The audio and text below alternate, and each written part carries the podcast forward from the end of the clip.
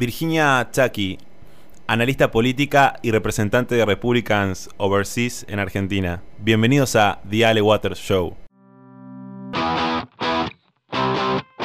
Bueno, bienvenidos a otro episodio de The Ale Waters Show. Mi nombre es Ale Waters. Estoy con una invitada de lujo. Estoy con Virginia Chucky. Virginia, ¿cómo estás? Hola Alejandro, ¿cómo estás? Buen día y bueno, muchas gracias por la invitación. No, no, muchas gracias a vos por, por darnos eh, el lujo de tenerte un sábado a la mañana grabando este podcast. Eh, Virginia es analista política y representante de Republicans eh, Overseas eh, en Argentina. la verdad que está teniendo cada vez más relevancia. A mí me gusta muchísimo su, punto de vista. Está escribiendo muchos artículos interesantes que, vamos a tocar en el trayecto. Pero hay algo muy curioso que la verdad que no se ha visto en otras entrevistas. Y es su rol Em, de haber sido voluntaria en una de, las últimas campañas en Estados Unidos, que fue nada más y nada menos que la de 2019, eh, Trump-Biden. ¿No es así, Virginia? Así es, estuve en la campaña eh, como voluntaria em, en Pensilvania para la campaña presidencial del presidente Trump y luego me fui hasta Georgia, esto fue en enero, Ajá. En realidad fue diciembre, enero, porque pasé Navidad en el avión. Y ahí fue para lo que fue el Senado. Sí, yo estaba. Bueno, fue, se, conoció en todos lados. Fue algo así como una segunda vuelta, lo que se hizo en Georgia, pero definía la mayoría en la Cámara. Claro. Eh, yo estuve más que nada con el equipo de Kelly Leffler y bueno, eh, esa fue, la verdad, esa fue mi experiencia. Ahora que fueron dos elecciones claves. Las dos terminaron con un resultado negativo en lo, en lo formal, ¿no? Después yo tengo un punto distinto con respecto a la elección presidencial. Em, que realmente creo que hubo un fraude muy grande. Yo sé que esto se discute, se dicen un montón de cosas. Claro. Pero bueno, eh, ese es un tema donde realmente hay que analizarlo punto por punto pero bueno, la experiencia fue, fue muy positiva. Em, pude ver algunas cosas que me llamaron mucho la atención, como por ejemplo el miedo que tiene el americano conservador. Y cuando yo digo conservador, esto hay que tomarlo estrictamente en términos de lo que es un conservador americano, no un conservador ni europeo, ni argentino, ni, ni nada. O sea, es una cosa distinta. Un conservador americano, yo sé que con esto siempre me pelean, pero es un liberal, es el que quiere conservar el, heritage. Claro, claro. En, nuestra acepción viene a ser un liberal clásico. de la Constitución. Claro. Claro, claro, totalmente. Exactamente. Es el que se quiere apegarse a eh, los principios fundacionales de los Estados Unidos, que es prácticamente los principios fundacionales de, del liberalismo que conocimos hoy, ¿no? Bueno, entonces eh, me llamó muchísimo la atención. Caminábamos 10 kilómetros diarios, así que eh, te puedo decir que Pittsburgh lo recorrimos prácticamente entero. Hablamos con todo el mundo y claramente se nota una, eh, un miedo del republicano o del conservador a decir lo que piensa. Sí. Esto tiene que ver con la cultura de la cancelación. También se notaba mucha agresividad yo en un momento estaba, yo tenía unos pins que decía campaña Trump, pero en un momento los, me los quité, me los quité porque en realidad, así como íbamos republicanos, había demócratas. Y mm, me los quité porque, bueno, ¿qué sabían? Entonces íbamos casa por casa y hay una diferencia, hay una diferencia entre el votante conservador y el votante demócrata. No es generalizado. En general la gente te atiende bien, te dice, no, no quiero saber nada, porque la verdad que ya estaban cansados que los llamen y todo, pero hay una agresividad.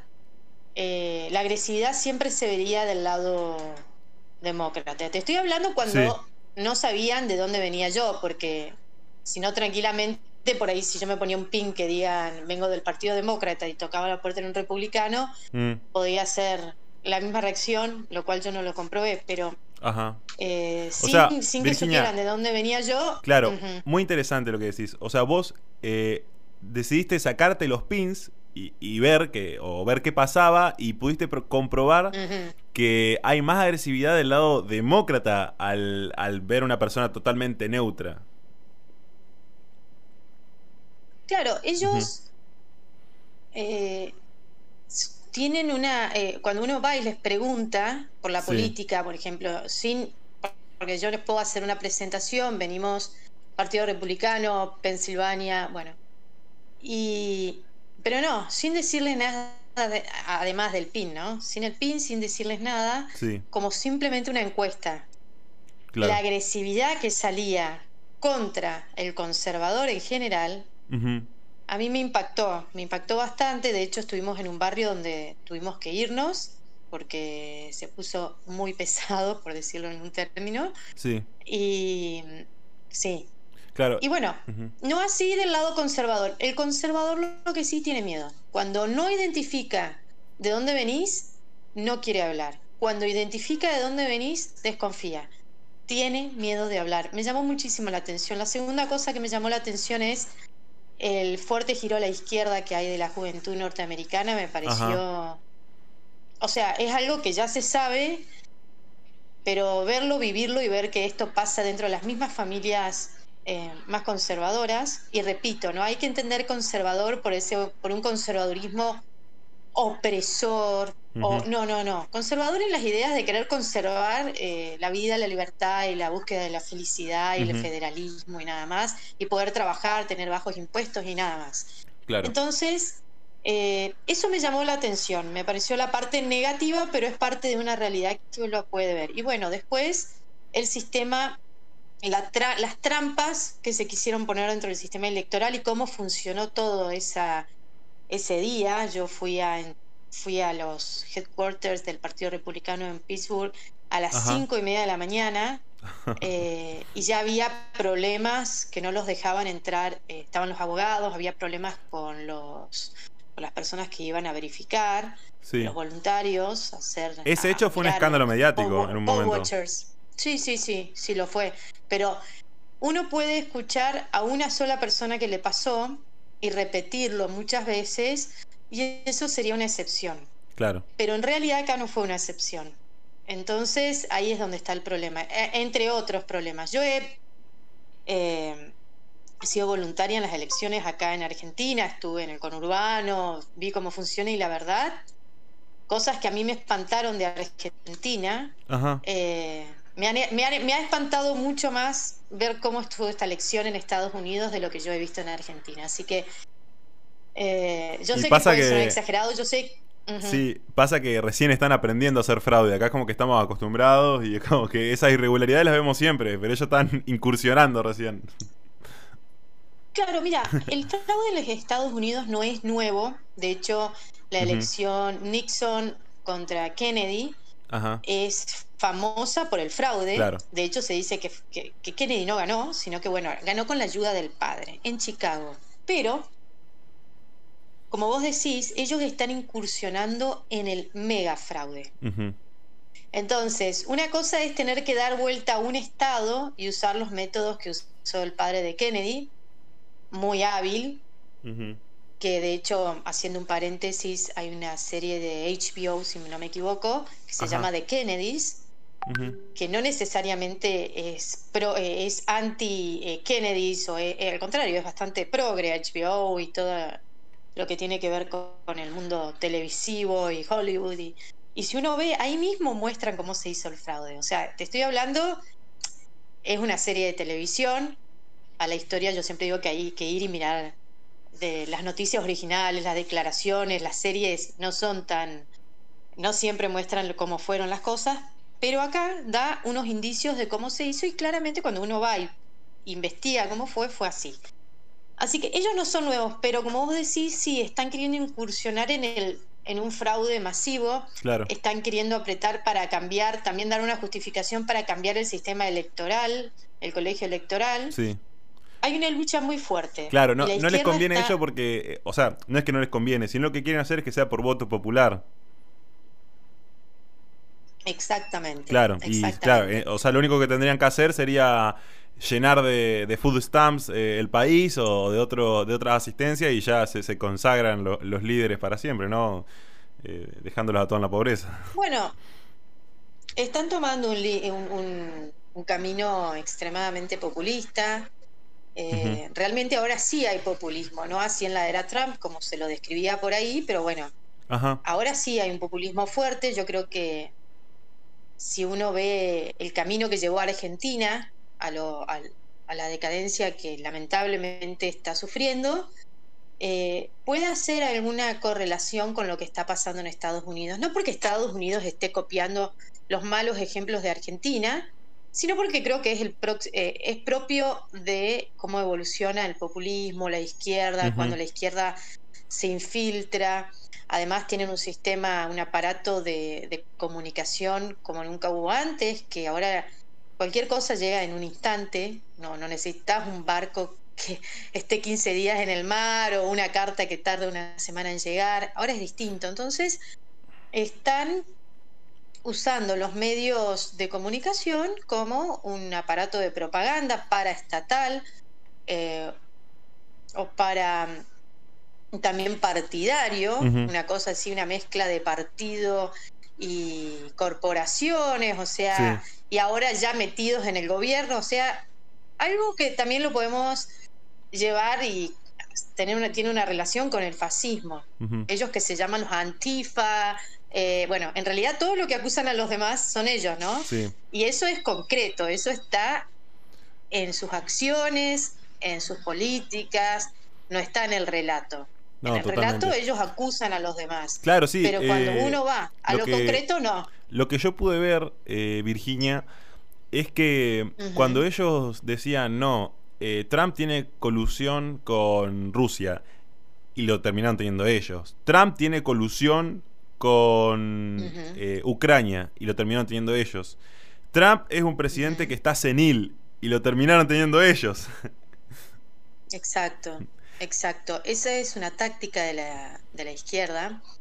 Mi amigo, que se lo extraña tanto al señor Armando Rivas, que ha sido, yo creo, el más grande filósofo que tuvimos en la Argentina, a pesar que era cubano, pero bueno, él dijo que eligió ser argentino, lo cual fue un honor. Siempre dijo, Totalmente. la izquierda se apoderó de la moral y de la ética. Él decía eso.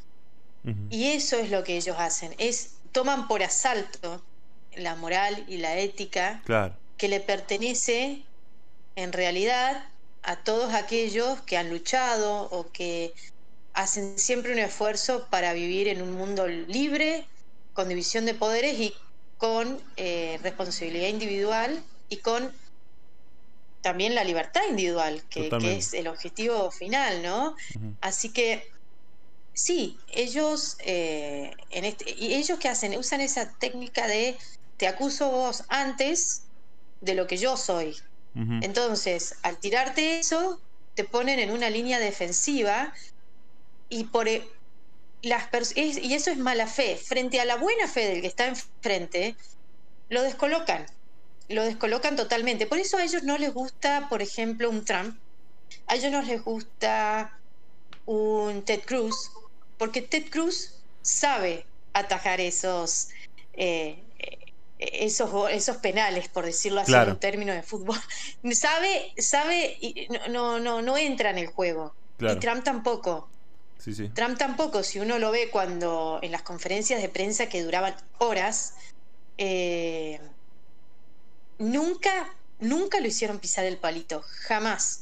Tuvo un par de veces que podría haber respondido otra cosa, pero bueno, eh, no sé, yo nunca conté, tendría que contar debe haber alguien que ya lo contó, ¿no? No es que yo me voy a poner a contar, pero eh, ¿cuántas horas de conferencia de prensa tiene Trump, por ejemplo? Claro. Eh, Biden lleva apenas una, una y algo.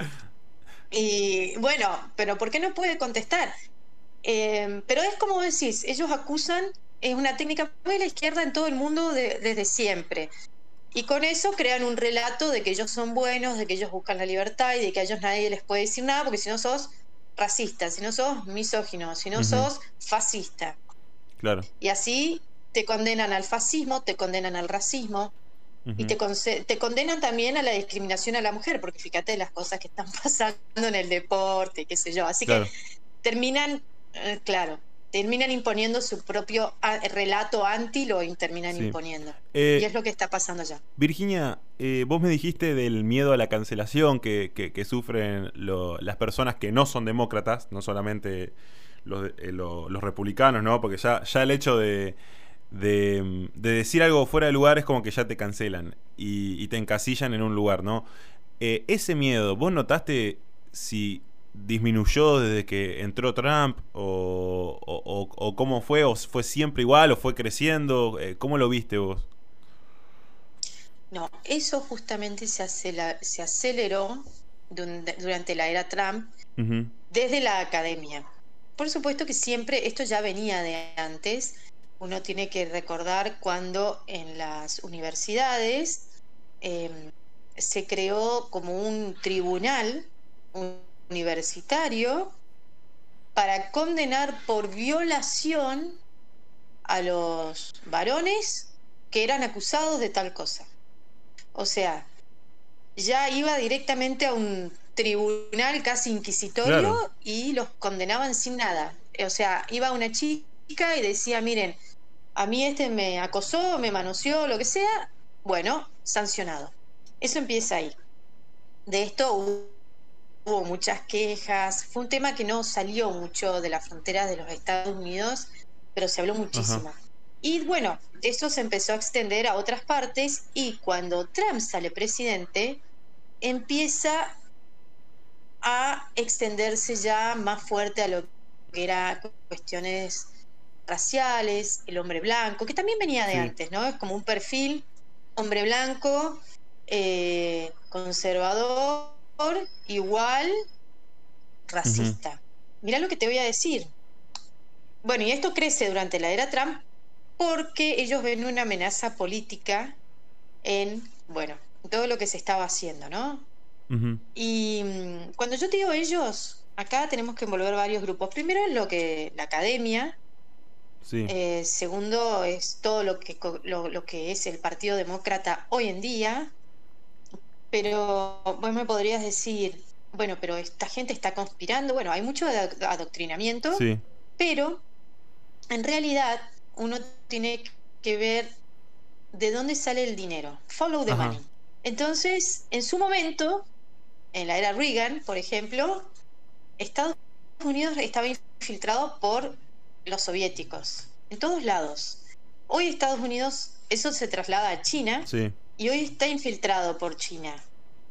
Mucho más en el Senado, en, el área militar, en, la, presidencia. pero en la presidencia, exactamente. Bueno, es que es así. Eh, y ellos, a, diferencia de los soviéticos, eh, tienen mucho dinero para financiar programas, universidades, y que eso recién ahora está saliendo a la luz. Tienen un sistema de espías, no solamente dentro del gobierno, sino dentro de las universidades. Y además hay mucho, mucho dinero que se gira a las universidades norteamericanas y a las universidades inglesas, que salió un informe hace poco, sí, que vienen del Instituto de eh, el estudio de la democracia eh, no sé, Xi Jinping, por decirte de alguna manera. Exactamente. Entonces, hay una correlación entre, entre el relato y lo que se quiere imponer, que bueno, al final del día es siempre lo mismo. Eh, uno lo puede llamar eh, China, eh, China es capitalista, pero te dicen algunos, no, China es comunista. Y esto es el comunismo infiltrado en los Estados Unidos queriendo destruir el sistema porque es la mayor amenaza a la supervivencia del comunismo, como ya se conoce históricamente. Entonces, eh, viene de ahí, ¿no? Eh, toda esta propaganda.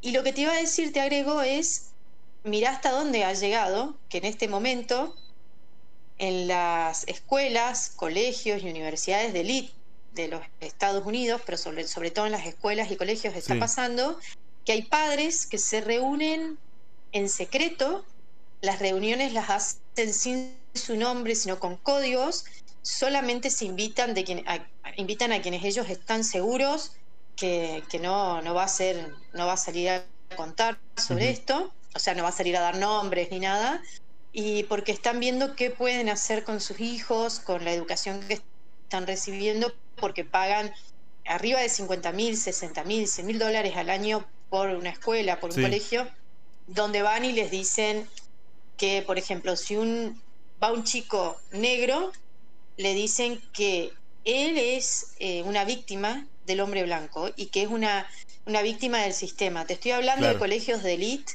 donde por ese chico pagan de 50 mil a 100 mil dólares anuales solo para ir a la escuela. Mm. Eh, y al chico blanco le dicen que él es el opresor y que ya es racista de por sí. Hay muchos testimonios. De esto hay informes, por supuesto es todo anónimo, y, pero uno puede decir, pues es una cosa inventada de la prensa. Que no hay nada, o sea, siempre existe la... Que aclaremos que no hay nada más racista que sentir eh, culpa por ser blanco, digamos, white guilty, ¿no? No hay, no hay nada más racista que eso.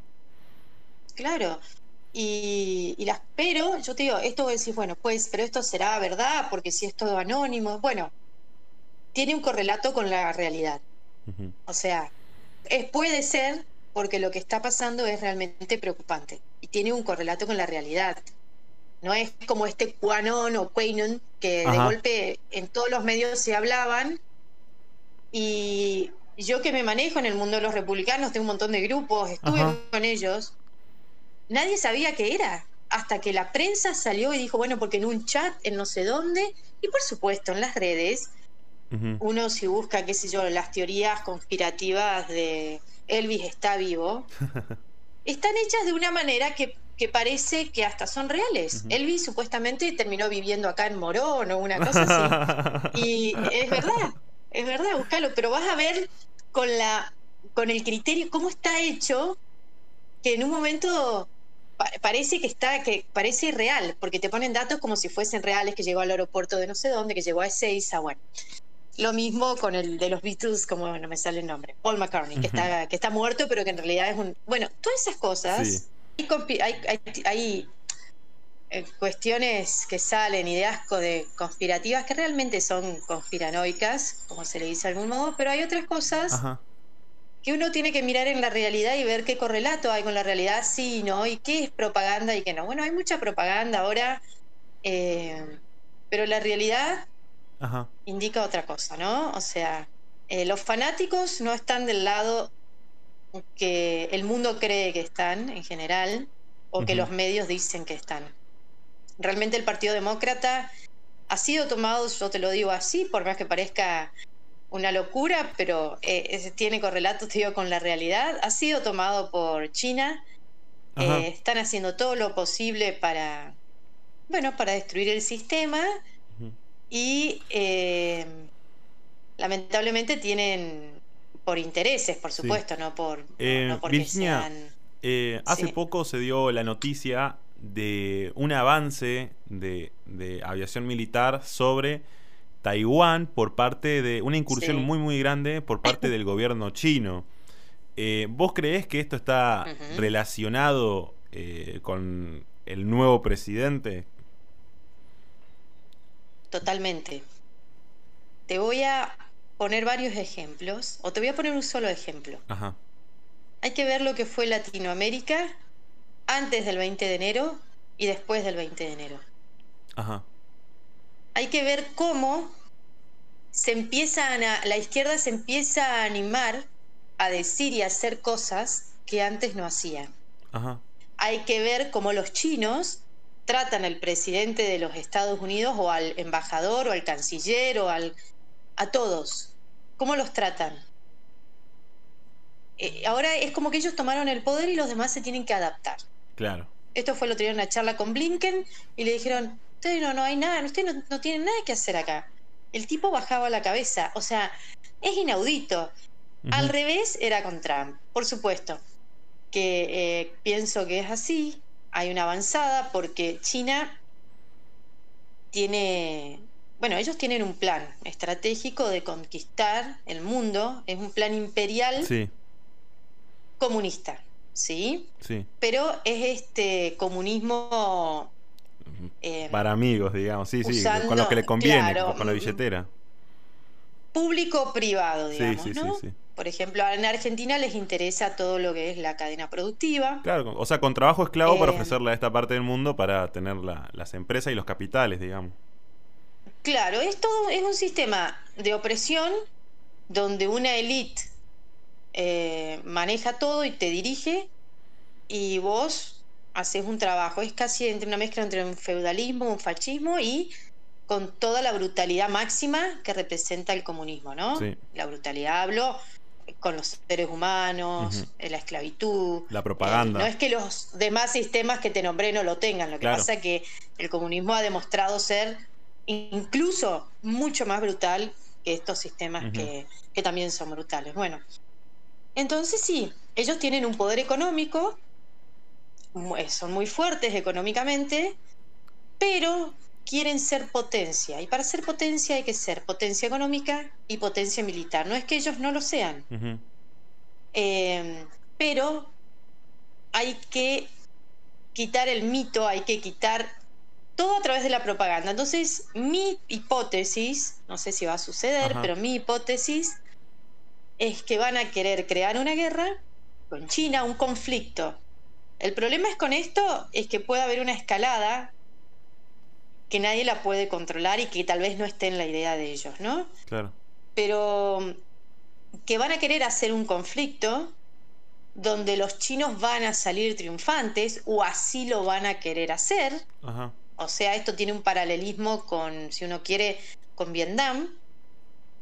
Y bueno, y ahí van a pasar después, el día después, los medios nos van a decir, el imperio ha caído, o cosas así, ¿no? Y van a salir los analistas políticos a decir, bueno, porque así como cayó el imperio romano, el imperio americano, cuando en realidad Estados Unidos no tiene ni una característica de imperio, pero bueno, hay gente que se la pasa estudiando en la academia para después decir eso, ¿no? Aparte que el imperialismo de esa forma, que, de la que dicen ellos que que Estados Unidos era imperial no, no le sirve al país, o sea, directamente no, no le sirve. Además de que Trump, con esa teoría de que eh, Estados Unidos quería quedarse en Medio Oriente por el tema del petróleo, Trump logró con la revolución del fracking que eh, Estados Unidos sea autosustentable desde hace años que no lo era y bajar el precio del gas y, lograr que, energías renovables sean más sustentables, eh, más redituables, digo, debido a la baja del precio del gas.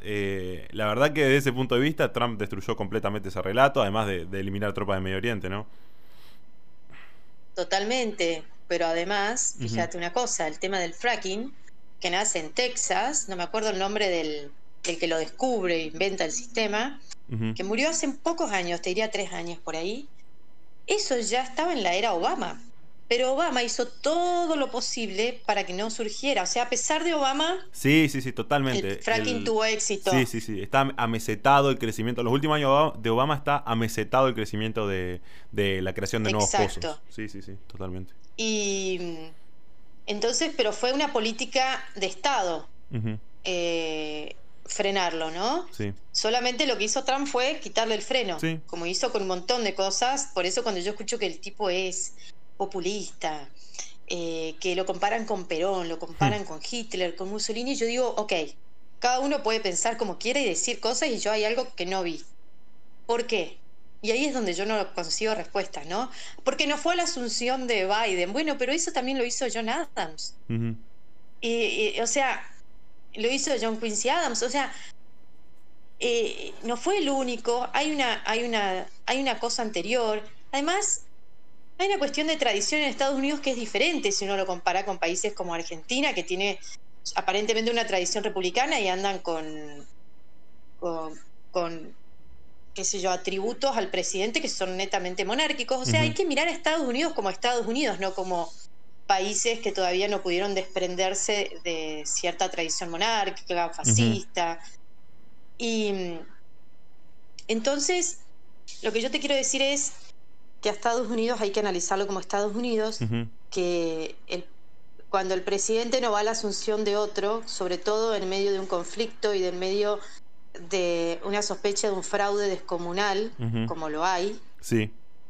y y las pruebas están saliendo ahora, pero bueno. Eh, Crowder a la cabeza, ¿no? Steven Crowder haciendo un gran trabajo. Sí, sí.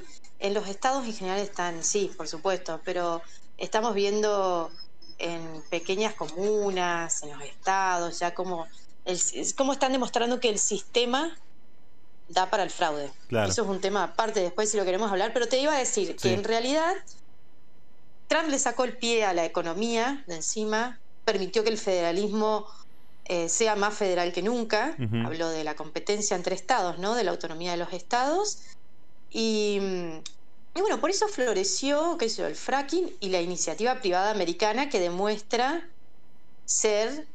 Eh, lo más avanzado que tiene el mundo y lo más fuerte que tiene el mundo. Totalmente, totalmente. Y lo más limpio para extracción de, petróleo. O sea, el fracking, lo, que pudo lograr, eh, hay un reporte de la Casa Blanca, es que mm, eh, al aumentar la oferta de gas, eh, se hacen más redituables las centrales de gas, porque tienen más materia prima.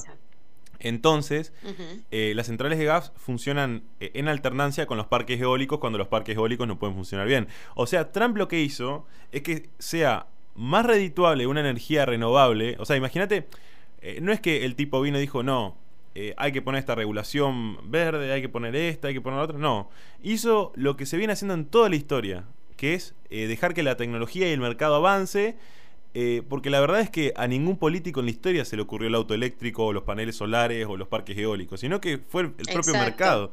Y Trump lo que hizo acá lo entendió muy bien y, le sacó el pie, como vos decís, al, fracking. Y es lo que vemos ahora, la, revolución del fracking, eh, que tantos trabajos ha creado y que eh, Biden no tardó nada en, en destruir, ¿no? Que con el Keystone Excel. Exactamente. Trump le quitó el pie encima y dejó que la iniciativa privada avance, la que ya estaba avanzando a pesar de los frenos, ¿no? Sí, sí, sí. Y, creó, entre otras cosas, porque no solamente en el área del petróleo, pero y la energía en general, lo que vos describís. Y además hay que tener en cuenta que la energía es fundamental en el desarrollo de un país. No es lo mismo el no es lo mismo que triunfe en hacer zapatillas que en tener energía, ¿sí? Así que eh, es casi estratégico, te diría. Es estratégico. Claro. Y, pero bueno, eso fue el gobierno de Trump.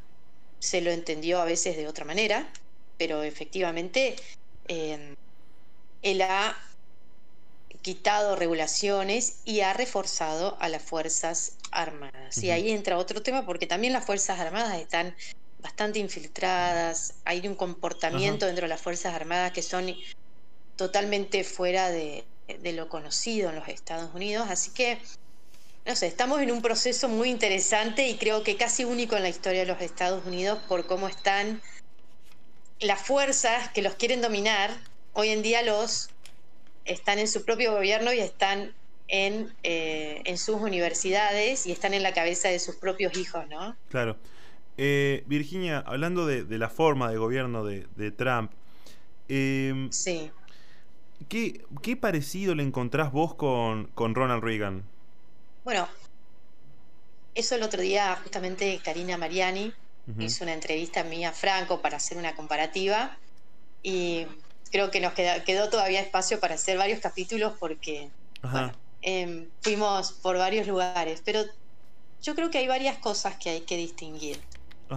La primera es, Reagan era Reagan y Trump es Trump. O sea, son actitudes distintas, son personas distintas, pero eh, Reagan es hoy en día puesto de ejemplo por liberales, libertarios, republicanos, de habla inglesa, de habla hispana, eh, de habla portuguesa, lo que vos quieras. Es como que es casi un, un líder indiscutido y se los pone de ejemplo. Yo sé que hay algunos que por ahí no, pero hablo de las eh, estoy, generalizando en las mayorías, ¿no? No, no, no de las excepciones. Ajá. A su vez yo veo que dentro de esos mismos grupos te distinguen, o sea, te lo, te lo sacan a un Trump, te dicen, no, es populista, es malo, está destruyendo Estados Unidos, qué lástima que no es como Reagan. Entonces, digo, a ver, ¿qué parte de la película vieron? Entonces uno pregunta, ¿y por qué es populista? ¿Por qué lo acusan a populista de Trump? Por el déficit. Ok. Bueno, ¿Y cuál es el ejemplo a seguir? Reagan, porque Reagan también tuvo déficit. Mm. Bueno, muy alto de hecho. Sí. Eh, por supuesto, eh, Reagan eliminó, ganó la Guerra Fría, eh, sacó el, salvó al mundo del comunismo. Así que eh, lo del déficit esta vez es relativo, ¿no? Sí, lo pones. Sí, Y sí, totalmente. Entonces yo digo, ¿cuáles son? O sea, eso es la crítica y que me parece, yo todavía no encontré a alguien que me haga un- una, una cosa más, una crítica más acabada y una comparación Ajá. más, que, que los ponga de un lado a, o sea, uno de un lado y el otro del otro, enfrentados. Pero cuando uno va a lo que es Reagan, yo creo que hay muchas similitudes. De hecho, Trump siguió la agenda de Reagan. Mm. La agenda de Reagan fue hecha principalmente por la Fundación Heritage. Ajá. Y mira lo que te voy a decir, y es que era casi idéntica a la agenda que se hicieron para Trump. Por supuesto, Reagan se enfrentaba a los rusos, Trump se enfrentaba a los chinos, entre otras cuestiones de coyuntura. Claro. En los primeros años de Trump, Trump llega en la efectividad que la Heritage Foundation lo, lo analizó a cumplir casi el 70% de la agenda. Te estoy hablando de un presidente que estuvo cuatro años. Reagan no había alcanzado casi ni el 50 en el mismo, en el, en mismo momento. Claro, eran- claro, claro. Er- eh, Te estoy hablando de agendas paralelas, no que tenían el mismo nombre. Sí, sí, sí, sí. sí. Tal es así que Arthur Laffer, que fue el ícono, uno de Totalmente, los íconos de- totalmente. de- del gobierno Reagan, ¿con quién trabajó? ¿Y a quién asesoró? Y estuvo en el de, de- justamente de Trump. Trump se rodeó de personas que trabajaron con Reagan y le trajeron la agenda de Reagan. Claro. Reagan se, se paraba en un lugar, hacía chistes contra los soviéticos y como tenía esa gracia, Ajá. un, un caballero, realmente un caballero en, en sus formas, en todo. Eh, a veces se lo compara con Trump, que es más, tiene un estilo más, tal vez directo, o que hace algún gesto con la cara. Eso es lo que se compara entre Reagan, no, no, porque mira cómo hace Trump. Claro, lo- Bueno, lo, que importa son, son los hechos, ¿no? Son cuestiones de forma, porque Reagan es, si querés, es un hijo político de Barry Goldwater. Barry Goldwater era más parecido a Trump que a Reagan. Hmm. De hecho, yo creo, y es más, el otro día se lo decía a Karina, que si uno trae un personaje que no sea Reagan, pero tenga el mismo estilo de Reagan, el mismo aspecto y la misma gracia, y empieza a decir lo mismo que ha dicho Reagan, en su momento, hoy sería escandaloso. No porque sea escandaloso, sino por los parámetros que se manejan Claro, hoy de claro. escandaloso, ¿no? Sí, sí, sí. Así que hay mucho, mucha, mucha cosa de la imaginación, pero realmente el, presidente más parecido que tuvo en el último tiempo Estados Unidos, parecido a Reagan, y te estoy hablando de una agenda política, es Trump. Claro. Y la cumplió. No es solamente lo que él dijo, sino la cumplió. Sí. Y si no, bueno, yo ahora no me acuerdo el nombre de los documentos, se me fue, pero después te lo puedo pasar. Y, y si no, vayan a ver eh, cuando debatía con Hillary Clinton, que en ese momento el relato era, no va a poder cumplir todo esto. Polémico, no, eh, promete lo que no va a poder cumplir. Mentira, cuando uno ve el... Las promesas de campaña. ahora. Sí, sí, sí, sí, totalmente. Claro, cuando ahora lo ve uno cuatro años después, No, impresionante. Sí, mirá, lo, lo hizo, lo hizo, lo hizo, lo hizo, lo hizo, lo hizo, lo hizo y con todo en contra, ¿eh? Con todo en contra, porque bueno, justamente el carácter de él es el que se necesitaba hoy para poder llevar a cabo ciertas cosas. Así que te digo, hay muchos hay muchos paralelos. Primero, el monstruo al que se enfrentan. Segundo, cuando Reagan entra, incursiona en la política ya para antes fue gobernador de California, pero cuando entra a las presidenciales y cuando gana, fue un shock. Mm. Eso no se dice, pero fue un shock. Porque se creía que Reagan estaba por volar el mundo con las armas atómicas. Lo Claro, mismo que se que iba decía a de haber Trump. una, una- claro, una guerra nuclear y que iba a volar el mundo. Tal es así que hay una, una publicidad al momento de Johnson que decía que eh, era una nena en un jardín con una margarita en la mano que estaba deshojando y decía 1, 2, 3 hasta el 10. Y después se empieza a escuchar de fondo un, un conteo del 10 al 1 Ah, y ella se da vuelta y sale el hongo nuclear de atrás. Entonces no decía no voten a Reagan, pero decía vote Johnson. Sí, sí, sí, o algo así. Es una cosa muy, imagínate en esa época, además que no había internet, nada, prendías la televisión y veías eso, ¿no? Claro. Y entonces, no es tan así como te dicen, no, que digan no, que no era polémico. Era recontra polémico, lo trataban de bruto porque eh, había ido a la Universidad Eureka, entonces no era de, la costa este, de, claro. ni, o sea, de, del Ivy League. Em, era un tipo que le tenía miedo a los aviones, entonces iba leyendo en el tren y esa era su educación. Lo tenían totalmente de menos y decían que era un actor de, última, de, cuarta, por decirlo de alguna manera, de Hollywood. O sea, todo eso decían de Reagan. Además venía del mundo del espectáculo, tenía ya, eh, ya estaba divorciado, una familia bastante disfuncional. Eh, no, no el caso de Trump, fíjate que Trump está divorciado, tiene varios hijos, pero no tiene una familia disfuncional.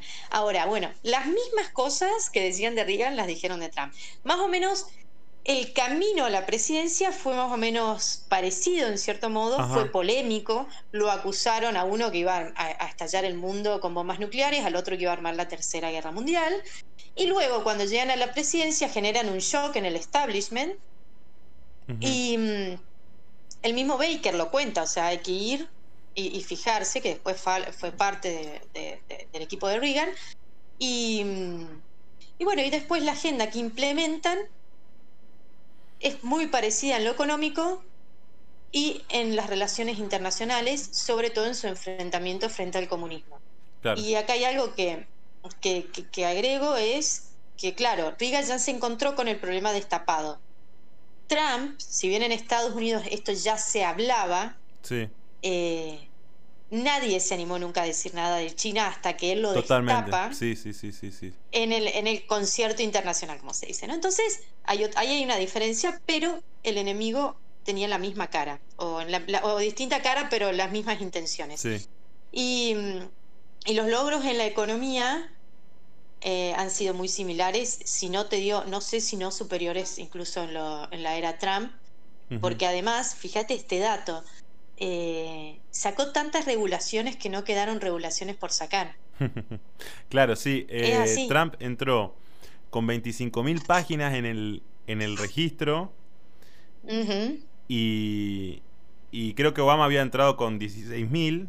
Obama había sumado, o sea, eh, sacó las de Obama y sacó como 4.000 o 5.000 más, una cosa, pero increíble. Hay una foto de él, ¿no? Que está con todos los papeles que sacó, que es una pila gigante de, de regulaciones y regulaciones que, que, logró sacar. Eso fue impresionante y, que logró que en el, en el primer año eh, que estaba él, que estaba trabajando con un presupuesto que había sancionado Obama, eh, tenga un crecimiento mayor que el de Obama, por la, solamente por las regulaciones que sacó.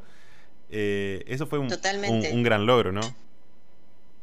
Claro, porque la regulación es casi un impuesto aparte, o sea, no es oficialmente eh, un tax, pero... Pero tenés que eh, poner gente para que lo regule y tenés que cobrar impuestos para que esas personas estén ahí regulando, o sea... Eh, claro. Totalmente. Es el famoso Estado administrativo creado por Woodrow Wilson, y que es la, el caballito de batalla de la, de la izquierda del progresismo norteamericano, que bueno, nace con Woodrow Wilson, ¿no? Lo que pasa es que yo ya creo que ya no es ni siquiera progresismo, lo que hay ahora yo creo que ya hmm. están en otra etapa, que realmente ya se lo puede llamar a un socialismo eh, muy cercano al, o sea, socios del comunismo, ¿no? Un socialismo previo al comunismo, como, es siempre. Eh, una, una última pregunta y, ya cerramos. La verdad que e, este podcast ha sido increíble, increíble lo que sabés, increíble en lo que trabajás, muy apasionante. La verdad, eh, me, gusta cómo hablas y, los argumentos que tenés son, son únicos, la verdad. Eh, te quería como última, última pregunta. Eh, ¿Cuáles son tus, tus, tus visiones para el Estados Unidos que se viene dentro de estos eh, tres años y diez meses que quedan? Bueno, acá hay varias cuestiones. Es si vamos a tener a un Biden que termine el mandato. Em, hay que ver en las próximas elecciones legislativas. Yo espero que el Partido Republicano haga una gran elección. Eh, pero todo esto, eh, un voto silencioso, ¿no? Pero todo esto va a depender de varias cosas, principalmente de tener conciencia y de asumir lo que pasó en noviembre en cuanto al manoseo de las elecciones. Si eso no se corrige y si el Partido Republicano no corrige eso y no busca hacerlo y si los conservadores, aunque, eh, porque hay una diferencia, no siempre el conservador está afiliado al Partido Republicano, no siempre vota republicano, no siempre vota, pero no empiezan a movilizarse para eh, corregir el sistema y hacerlo más transparente o transparente en realidad, eh, el Estados Unidos que conocemos está realmente en peligro. Yo siempre creo que mientras la constitución esté en vigencia y el norteamericano medio o la mayoría de los norteamericanos o al menos la mitad de ellos tenga conciencia de lo que significa su constitución, su federalismo, sus enmiendas y su libertad y su historia y su propia identidad, que es lo que está en peligro ahora, siempre hay procesos que llevan a que uno después diga, mira, necesitaron un Carter para tener un Reagan, necesitaron un Obama para tener un Trump. Bueno, necesitaron un Biden para tener qué. Hmm. Algo mucho mejor a lo que conocemos de antes, ¿no? Entonces, ¿qué se viene? Bueno, veo que la izquierda está acelerando, buscan poner como Estado a Washington, D.C., cosa que es inconstitucional y anticonstitucional. Eh, buscan quitar el sistema de filibuster del Senado, o sea, para poder pasar y pasar y pasar leyes totalmente eh, fuera de lugar, incongruentes hasta buscan si pudieran cambiar la constitución o enmendarla para quitar el colegio electoral. Mm. Em, esto yo creo que en, las, en el medio término, que no, no, espero que no lleguen a todo esto, hasta el medio, y en el medio término puede cambiar, que puede haber una muy buena elección republicana, va a depender mucho de cómo em, actúen frente a las irregularidades del, de, algunos, de los sistemas de, de los estados. No estoy hablando del colegio electoral porque creo que es el mejor sistema y creo que funciona. Lo que pasa es que están justamente haciendo trampa dentro de los estados y los estados no tienen colegio electoral. Los estados tienen voto popular. Em, y hay, hay, hay intención, estamos viendo eh, que los mismos, aquellos que criticaban a Trump de no, no, acá no había fraude, el sistema funciona, es transparente, como es el estado de Georgia, ahora dicen, no, no, ahora vamos a mejorar el sistema, ah. ya hicieron unos cambios, claro, y para que no se lo hagan a ellos. Claro, totalmente. Exacto. Entonces, eh, te digo, la izquierda va a seguir avanzando, creo que podemos ver algún conflicto con China, espero que no sea no escale a dimensiones desproporcionadas porque puede ser muy peligroso para el mundo. Em, pero a su vez, eh, quienes se dan cuenta de esto, quienes están cansados de esto, y hoy en día están muy callados porque tienen miedo, tal como te lo dije al principio, falta que hable uno, para que hablen dos, para que hablen tres, para que hablen cuatro, y ahí yo creo que Estados Unidos va a recuperar el terreno que está perdiendo. Y estoy casi segura que va a pasar. Y es muy importante que Trump haya salido ya a expresarse, da entrevistas, eh, puso un freno a los republicanos que hacían eh, publicidad con su nombre y hacían fundraising con su nombre. Claro.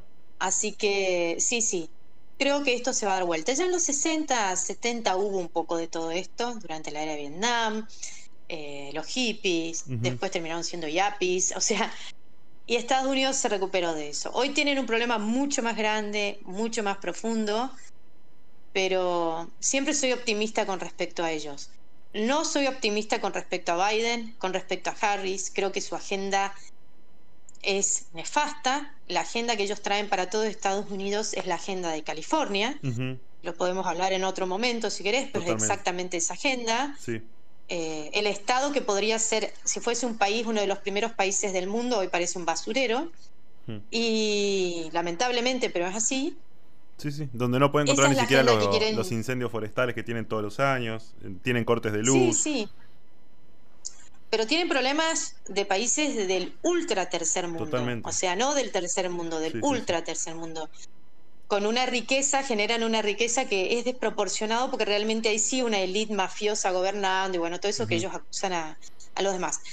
Y, pero creo en el espíritu americano, o sea, ellos van a destruir hasta donde puedan. Lo que sí creo es que va a haber un freno de quienes están cansados de esto, están con miedo de esto y finalmente va a renacer un espíritu más, más republicano, más federal y Estados Unidos va a volver a acomodar sus, sus prioridades y su y, y su posición al- en frente al mundo, sí, Claro. que no la pierde, no la va a perder, Sí. es solamente lo que se dice es propaganda, pero en los hechos, los números y demás, ellos están al frente, así que soy optimista. Bueno, a Virginia- pesar de, de Biden. Eh, palabras esperanzadoras para, para cerrar este programa. Eh, dentro de lo que es también capaz un mar de, de desidia, de incertidumbre por lo que puede llegar a ser este hombre senil en el poder. Pero mientras tanto, eh, un gusto tenerte acá, un gusto que, que hayas dado esta entrevista. Repito, un- esto está siendo grabado un sábado a la mañana, eh, no cualquiera. Eh, me encantaría que, que se repita en el futuro, donde podamos hacer, hablar un poco más de, de lo que es California, Silicon Valley, estas políticas verdes que, que se, tanto se promueven como sanas y, y no sé hasta qué punto. Eh, pero bueno, Virginia, un gusto que hayas estado acá. Un gusto, eh, el gusto es mío y bueno, muchísimas gracias por la invitación. Y bueno, gracias al público y bueno, contás conmigo para cuando quieras, hacemos otras entrevistas. Dale. Así que muchas gracias. Mientras tanto, con ustedes, nos vemos la próxima semana en otro Diale Water Show. Sigan al Club de los Viernes, vean el contenido que estamos creando, las nuevas entrevistas que se vienen y, y nos vemos la próxima semana.